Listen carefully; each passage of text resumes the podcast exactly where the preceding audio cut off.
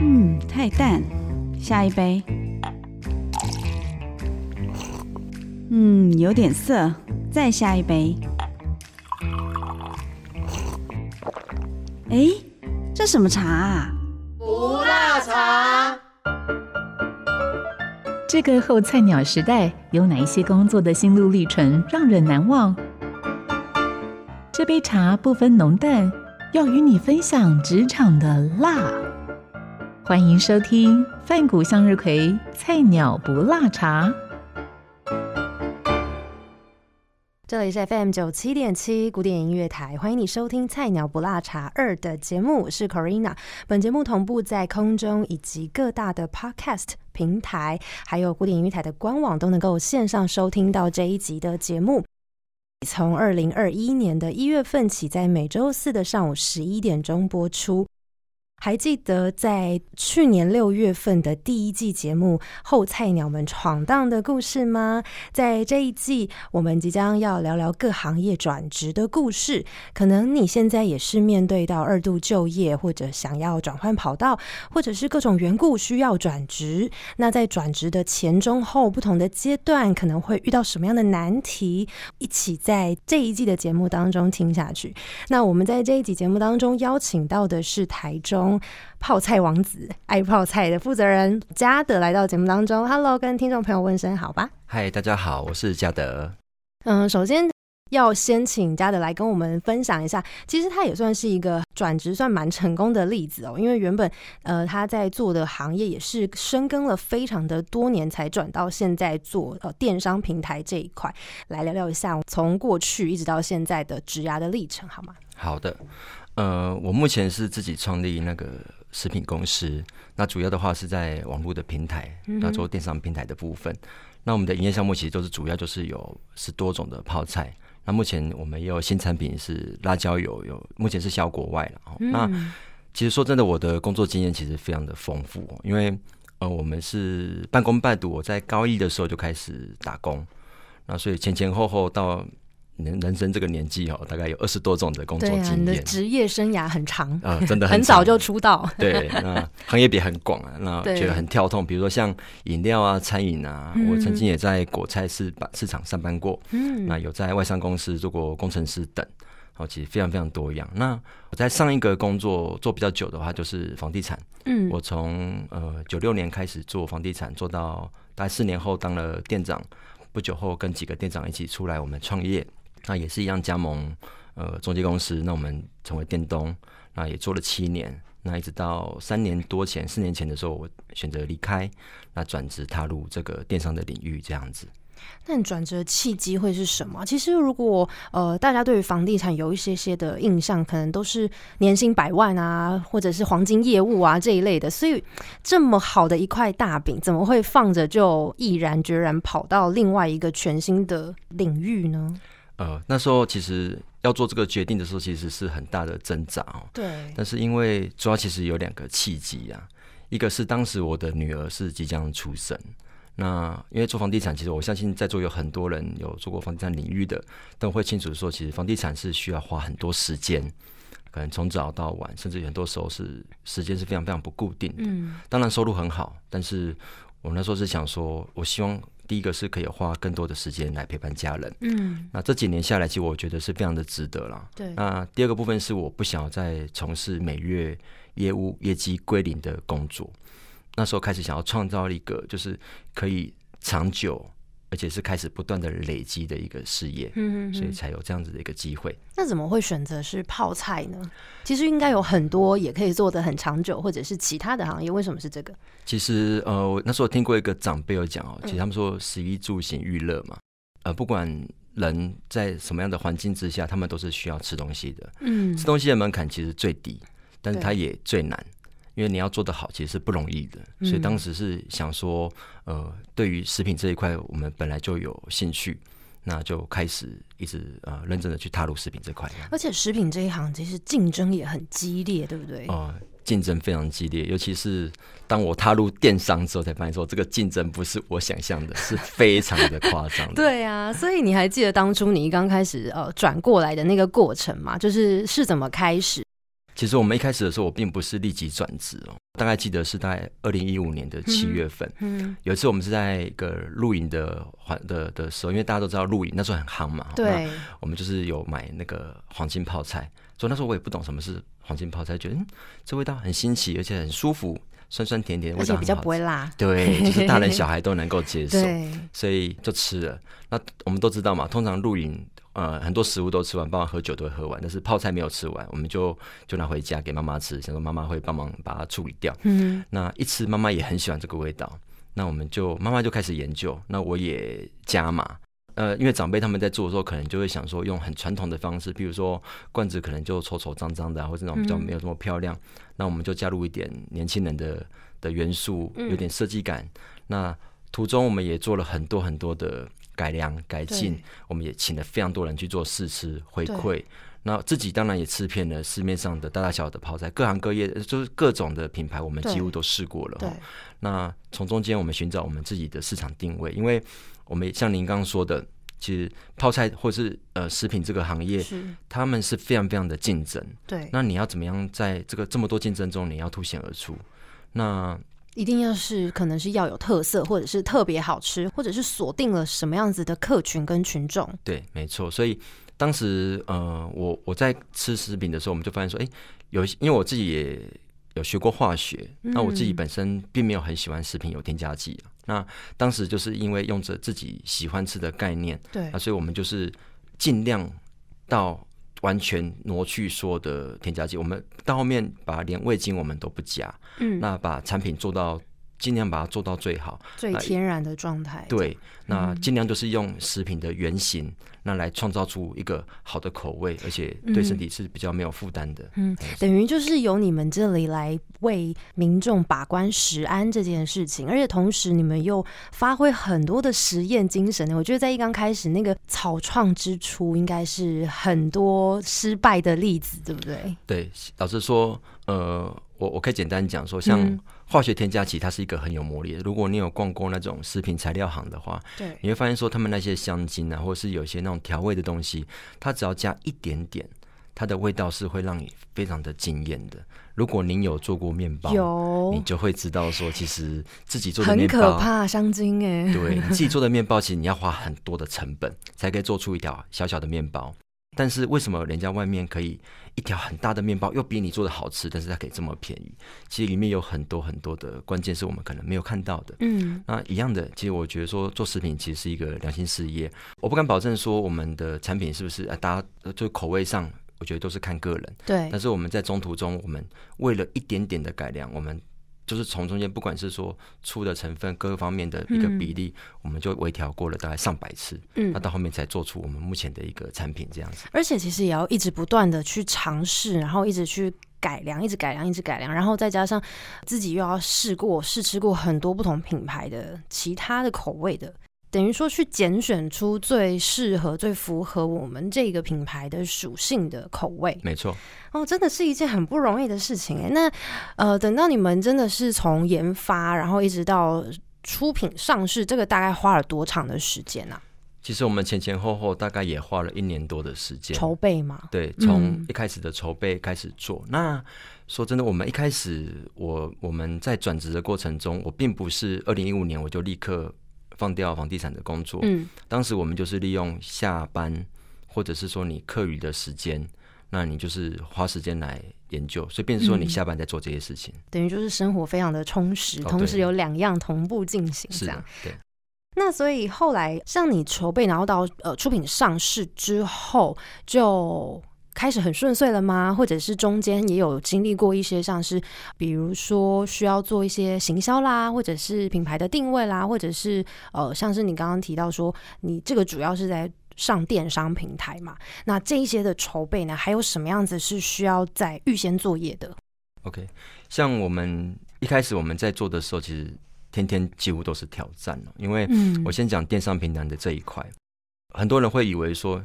你只要把商品放到网站，就自然而然有人会上生意上门。嗯，但事实上完全不是哦。你平常看到的网络的电商的美美的网站跟广告文宣哦，背后其实是从构思网站的架构、设计的风格、草稿、文案、摄影、美编、行销活动、广告投放、网红、布洛克、DM。曝光度、价格策略等等等很多的市场的策略调查，对对，那个踏入之后，你才发现说每一个环节其实是非常非常的恐怖。而且其实你要做这些东西，也都是需要很多成本跟时间的吧？是的，非常恐怖。我们一开始的时候，我们是有请设计公司帮忙设计 CIS，就是企业识别系统，对，还有一个比较基础的包装。但是我们就发现说，当你踏入电商平台之后，你会有非常非常多的活动，每月、每季、每周，甚至于他们都有很多的活动。对对对，网络上网购节什么什么一大堆。对，所以呃，你会发现说，如果说你每次的设计文案、包装、摄影，每一个环节其实都是支出。那如果说你每个环节都是需要请设计公司或美工外包，除非你的资金是非常的雄厚的，不然你这样子的话，公司其实根本在初期是无法存活的。而且说真的，有时候你把文案写给别人，别人帮你做出来之后，你会发现说，哎，自己想的文案跟他们美工完做出来东西是不如自己预期的。嗯，那你要一直麻烦人家修改，对，其实这样子也会让人家讨厌。那想想这样不是办法，一直前后改来改去这样。对，所以到后面我就决定说投资自己。那我买了一台效能很高的电脑，那当时又花了大概三个月多的时间。天天上网自学三套软体，就是呃，如果以比较美编的人知道，就是 Photoshop、Illustrator 跟呃影像编辑软体，当时就是完全自学。哇，那到很简单呢，自学全部包起来是自己来做的概念了。对，人家人家说老板就是呃校长兼 壮壮，对对对，这这是事实，而且还要扫地哦，那个真的是这样子。所以我现在有时候想想说，那三个月的时间呢，真的我觉得生不如死。真的应该是度日如年，尤其是一下子脑子里面要呃放进这么多新的东西，然后还有是在短时间之内要快速的学习，全部都是需要都没有浪费的这些技能，所以等于是在时间管理上面，然后还有很多各方面都是需要很压缩、很紧缩的去分配的。我们刚刚在前一段节目有聊到说，其实做食品业真的是一个良心事业啦，也是一个竞争很强的一个产业。那我也蛮好奇的是，像嘉德，如果在刚开始你转职的那个过程，就是进到呃食品业这一块的时候，有没有遇过什么样子的困难的案例？而且一刚开始，其实你应该也不是马上就进到电商这个平台嘛，比如说拓展自己的经营模式啦，或者是开发客源啦等等这一块呢？OK。我们其实一开始在创业初期，尤其是二零一五年那时候，我们并还没有踏入电商。那那时候，其实我们初期的时候，我们就会跟很多的一般刚踏入创业的企业主老板很像，就是我们会很着重在于口味，客户是否喜欢为主。那我们就会认为说，哎，好的产品，客人就自己会来。对。那其实，在创业的初期，其实就不完全的正确哦。因为其实正确的话，我们现在回头看，应该是要先有正确的好的行销，才会有所谓的第一次购买。那有了第一次的购买口碑，就是你的产品好吃之后，才会有后续的回购跟介绍。嗯，所以我觉得说，在于行销的部分是，其实应该是要更着重的。那当然，因为我们创业初期当时也不懂，也没人教，也不了解。嗯，那对行销上面也更是完全外行所以就会遇到很多的问题。譬如说，我们初期的时候，我们也想说啊，请人家设计一个好看的贴纸，完全不懂嘛。嗯，那贴纸的本身在我们电脑看很漂亮，我们也很喜欢。嗯。不过我们没有注意到说，因为贴纸它是设计黄色的，那我们的盖子也是黄色的，空罐看起来很好看，但是因为我们的黄金泡菜也是黄色的，所以一加去加进去，整罐就黄彤彤的哈。那我们现在回头想一想，嗯，当时真的是一场灾难哈。那我们也这样硬着头皮这样子一路卖了，当时也上千罐的数量。对。那当时我们其实你说行销部分，其实我们初期因为我们比较保守。我们就没有做名片，也没有做广告，也没有在电商，都不懂。那我们就纯粹就是之前有吃过的一些客人，他们知道我们有卖泡菜，他们就开始给我们回购。那回购，是他们要怎么知道你们？又没有名片，又没有网站，然后又没有 那个宣传，怎么知道你们的？哦，就是当时出去免费送了很多客人吃泡菜的时候，他们就知道有这个产品。那当我们再告诉他们说我们有这个产品出来的时候，已经有商业化、有有价格的时候，当然他们不好意思免费要，所以他们就会花钱跟我们购买。所以当时就是因为这样一传十，开始十传百，口耳相传嘛。对，口碑式的方式来做做行销，这样。对。那后来呢？进到什么样的阶段之后，才呃加到电商这一块的平台？哦，因为我自己，我们都年轻人哦，我们买东西其实大概网购应该算是还蛮常见的，对，七八成我们大概都会透过网络来购物消费。其实像我自己的习惯，我买东西大概八成我也都是去网络上购买，对，所以我知道说，其实网络电商这是一个必然，而且也是一个一个趋势。是，那当时就是呃决定，那也去了解、去分析说，哎，一般的免费的拍卖网站。或者是说所谓的电商平台，或者是自己做网站的差差别跟优势跟劣势，那我们评估过后之后，我们就决定选择一个比较好的电商平台，那我们在里面做曝光。对，所以你们只有选单一吗？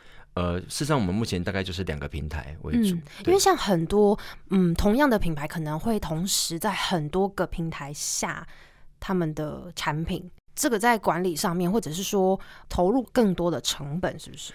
对，而一般来说就是说，嗯，像我们有很多的平台，他们也会陆续来找我们。对，但是有些平台可能会比较不适合，比如说有些是卖三 C 的，嗯有些是卖某某什么一些比较不同产品的，那他们也会来找食品业，属性比较不一样。嗯，因为电商平台其实他们也需要很竞争，他们也需要开发他们的客源。对，像我们这样的客源，那就会发现说，那我们当然我们也有评估过，说某些平台他们是专攻食品业。某些平台他们是专攻，比如说电脑资讯业的，那这样子的一个呃，我们数据分析下来之后，就决定说某些是一定要上，比如说有些是呃大家使用率比较高的，我们就优先选择它。比较热门的，对，或者是有些是以食品为主的，我们就优先选择它。这样子，对。了解。那后来做电商，在这一块也是自己摸索的吗？对，其实电商呃，当然也会请教别人，但是。请教跟自己去做，其实真的是两件事所以在那过程中，其实就是一直不断的去呃错中学，学中错。那我也可以讲简单讲一个，就是像我刚刚讲说，我们我当时自学软体嘛，就是学会了印刷软体。对对对。那我第一次要发我们所有的产品的包装的贴纸跟那些 DM 的时候，我第一次菜鸟去印刷厂发包，当时也很勇敢哦，一次发了二十多个品相。那过程中其实是问题非常非常的多，一直被印刷厂给推荐。那我当时就是来来回回来回，就从家里面改完又去印刷厂改来改去，改到后面我气到把我的笔电跟行动电源带着哈，我就去印刷厂坐在那边，一个改一个修改一个修改，我就帮他用。因为他们有时候会突然讲，哎，你这个没有出血啊，你没有建立外框啊，然后他想，嗯。哦，建立外框哦，好，你表面上就说哦，好好，我知道哦，不好意思，我忘记了，但是你根本不知道他讲什么，那就马上转头回去上网，马上查，马上改，马上学。所以现在想想说，当时其实是也其实也蛮勇敢的，因为真的是一个菜鸟，又是一个菜鸟电商，又是一个菜鸟，第一次去印刷厂发包，而且什么都不懂哎，然后也没有一个模板，或者是说一个前辈可以带你一起做，就是真的就靠自己自学。就是设计公司他们给你的东西是有限的，那很多东西是你自己需要去添加的，所以变成是说，就在那个过程中学到了，那就成为自己的东西这样子。那你在这一路上啊，就是从进到就是食品这个行业之后，然后到目前为止，一路都是算顺遂的嘛？或者是说中间有没有遇过一些什么样子比较低谷的部分？其实我觉得每天都是高山低谷。真的，真的是高山低谷。为什么？怎么说？因为我们常会讲说，其实你生意如果不好，店会倒；但如果生意突然太好，其实人会倒，嗯，而且品质也会出问题。我们就曾经有遇过一个客人，他们很喜欢某我们某单一一个产品，对，他们都突然下了爆单的量，那一次的量其实是对我们来说，我们可能从来没有一次接过某一个产品这么大的量，嗯，那。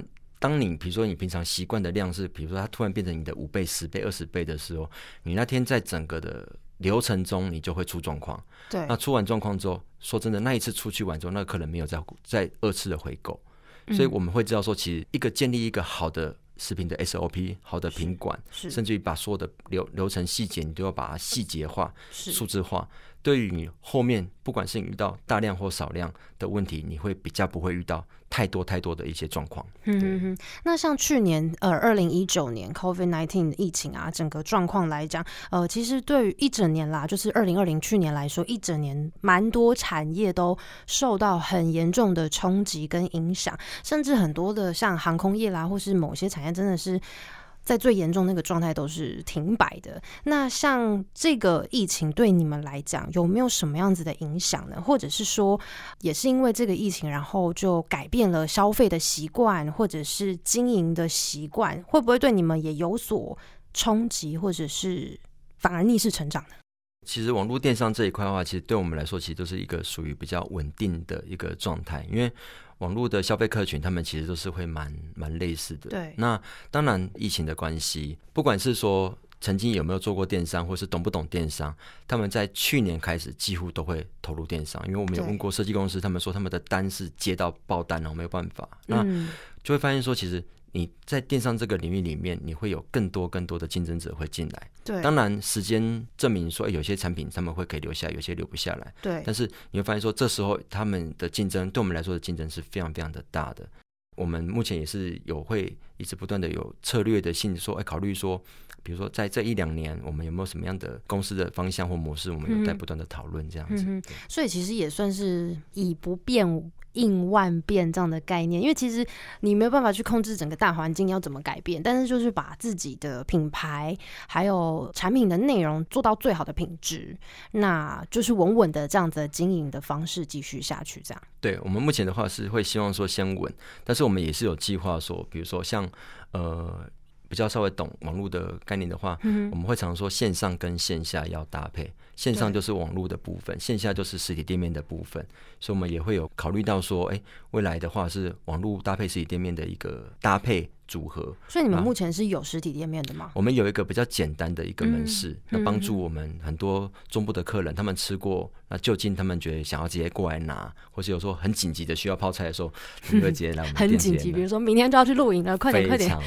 中秋节那时候是忙到 真的卖到不够，就是这样子。转职也经历了一段的时间了，进到食品业，截至目前为止，你有没有觉得嗯，有什么让你觉得非常有成就感的部分？我现在坐在这边被访问算不算？哎哎，可能也是人生的一个成就解锁，人生那个新高峰哈。是是。那其实我们公司的这几年的一个策略的话，我们是比较不打广告。那因为说真的，因为这几年打广告的效果投入跟收入其实不成正比哈。嗯。那我们的策略也不请网红，其实，在电商里面不请网红是一个很逆势操作的。是。那讲难听点，而且也不下预算打广告，也是一个逆势操作的方式。对。那因为也讲比较实在，因为我们算小店啊，那请网红我们也请不起哈。那我们也不要爆红式的行销，因为我觉得说，像我刚刚有提过说，如果数量。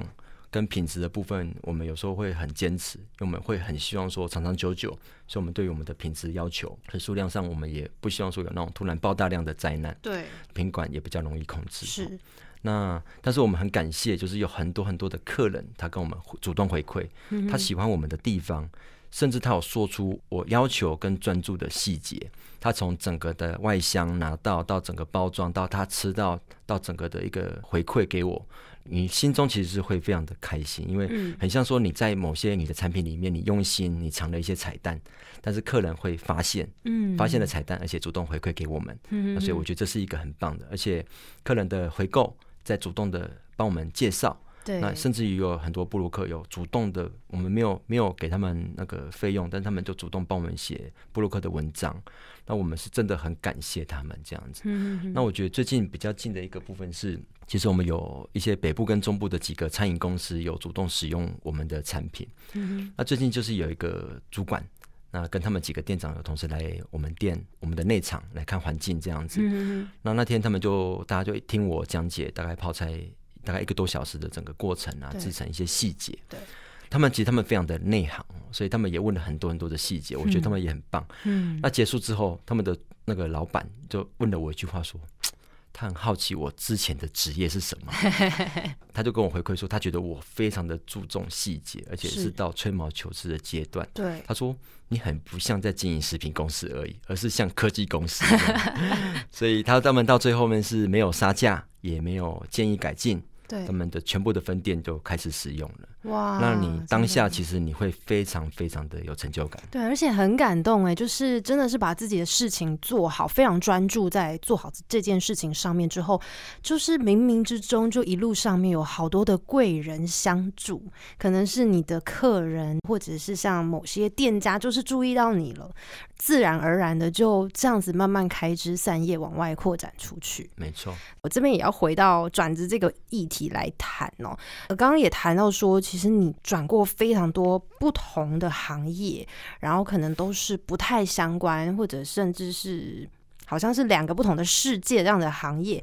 那你会不会觉得说，转到这个现在目前的食品业，对于可能像你以前曾经所有经历过的这些经历，能不能展现在现在目前食品业？比如说，你以前学过什么样的能力、技能，完完全全就可以移到现在食品业这一块？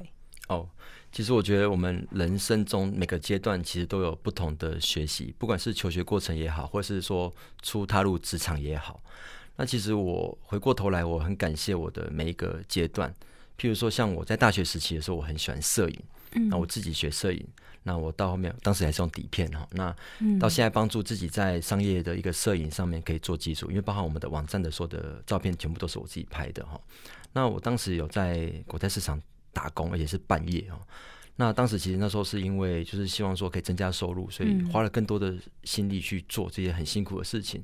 但是也因为有这样子的一个经历，我现在在市场，我们在挑选呃蔬果、青菜的时候，其实我们非常的了解他们的一个状况跟品质。那我在台北的科技公司上班的时候，其实工作其实是非常的辛苦，但是你会学会了很繁琐的 SOP 流程。嗯，那也因为这个 SOP 流程，现在用在我的公司上面。那在房地产其实有机会接触到非常非常多的人脉，各种各种不同的创业家啊、老板啊。对，有时候你跟他们聊的时候，他们会跟你聊他们的一个人生故事。嗯，当你听多了、听久了，你会发现这些成功的企业家，他们的背后的故事其实都有一点点类似。真的，所以是有共同点的，像是什么？他们都会有时候会讲说，比如说他们公司初期是如何，嗯那怎么样的辛苦。那到了中间的时候，他们又发现说，哎，好像需要一个转型。那转型，他们如果当时没做，公司可能就收。而他们决定坚持，或者是不受一些诱惑。嗯，那他们坚持做一些对的事情、好的事情，就会让帮助他们，就是公司可以撑到现在，甚至于可以再传传下一代这样子。鼓励每个人，就是说，在每个阶段的学习跟累积。那都是你奠定你人生的方向的一个基石，不要觉得说你现在做这件事情是浪费的，对，那是呃，好像是虚度光阴的。各行各业都不同，但是我觉得做什么你就要像什么。那我觉得一个好的服务态度、职人般的精神，对于品质的坚持，最重要是要对得起自己的良心哦。所以其实真的是，也不是只有单单这么食品业这么简单，它背后所累积起来的这一些所有的养分，其实就是成就了你现在的这个样子。这个节目的主题还有当初的利益，其实是很希望能够帮助到像现在一到三月份，提供给想要转职的朋友一些实质的建议，或者是给他们一些可能想要踏入转职或者是踏入二度就业一些实质的方向。其实我觉得给很多想转职的人这个建议的话，呃，我我要先讲，就是梦想跟现实有很极大的差异。那想归想，做又是另外一件事情。那我会很鼓励说，譬如说，现在很多年轻人会想要开一个梦想的店，譬如说我举例咖啡店。那当你想要开开咖啡店的时候，我非常的不建议你立刻就好像学会了你就花资金立刻开店，或者是还要借钱去开店。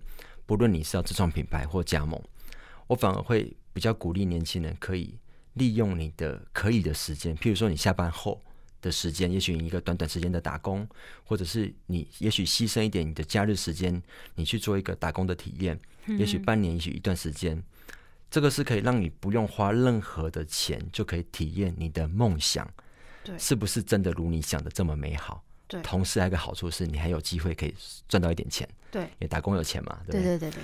当你了解的越多，你会更清楚明白你自己到底适不适合这个行业，而不用花了大笔大笔的学费才发现自己根本不适合，然后就只好走回头路。没错。那第二个部分，我觉得鼓励大家就是永远要保持一个开放而且学习的态度，因为我觉得当你肯学习，而且你学习的越多的时候，是会帮助你的失败率降低。嗯，并不是指不会失败，但是你的可控制的程度会增加，嗯那相对的你的失败几率就会降低。对，那最后我觉得要鼓励是说，也不要因为有些人是可能太过害怕失败，一直认为自己没有百分之百的准备好而裹足不前。对，我觉得有时候人要朝梦想前进的时候，真的是需要一点点冲动，要勇敢一点，也还要有勇气哈。虽然说。呃，很多人都说你要害你朋友的话，你就叫他去创业哦。那这这句话是真的哦，因为创业当老板其实真的不是人干的，但是那真的是一个很不容易的事情。那最后我再送上一句我自己很受鼓励，而且我也很喜欢的一句话：是不要等到你很厉害的时候才开始，你要有开始，才有机会证明你可以很厉害。嗯，的确是耶。很多时候我们或许会因为。现实，或者是觉得自己没有准备到百分之百，而不敢去贸然的前进。但其实真的就是像嘉德讲的，有的时候我们需要一点点的那种推进的力量。促使你能够再往前一步，或许你就跨出这么一步，你后面虽然可能还是会有很多辛苦，或者是经历一些失败啦、跌跌撞撞，但是总之你还是能够朝你自己所想的那个方向继续前进。我觉得这才会是继续推动你不断成长，还有不断精进的一个一个原动力所在。那今天真的非常的开心哦！我们在第二季《菜鸟不辣茶》当中邀访到这一位在转职有非常多心得跟心路历程。跟大家分享的泡菜王子在做食品业，从房地产进到食品业，有非常非常多的心路历程，跟大家在这一集的节目分享。那我们也再一次的感谢嘉德来到节目当中。谢谢大家。好，那 Corina 也非常感谢你的收听哦。希望你听完这一集，跟我一样有非常非常多的收获，不管是对食品业或者是对电商平台，都有新的一些认识哦。所以，如果你有任何的问题，也欢迎你回到我的网站或者是 IG，你可以截图这一集的节目在 Podcast 上面，呃，分享到你的 IG Story 上面标记我，也让我知道你的想法。那我们菜鸟不辣茶第二季节目，下次见喽，拜拜。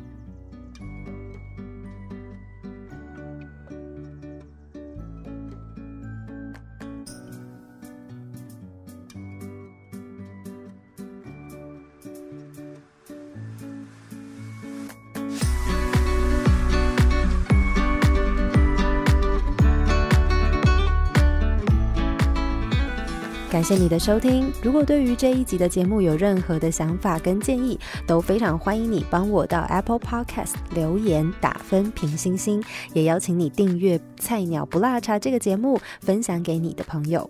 那我们就下集再见喽，拜拜。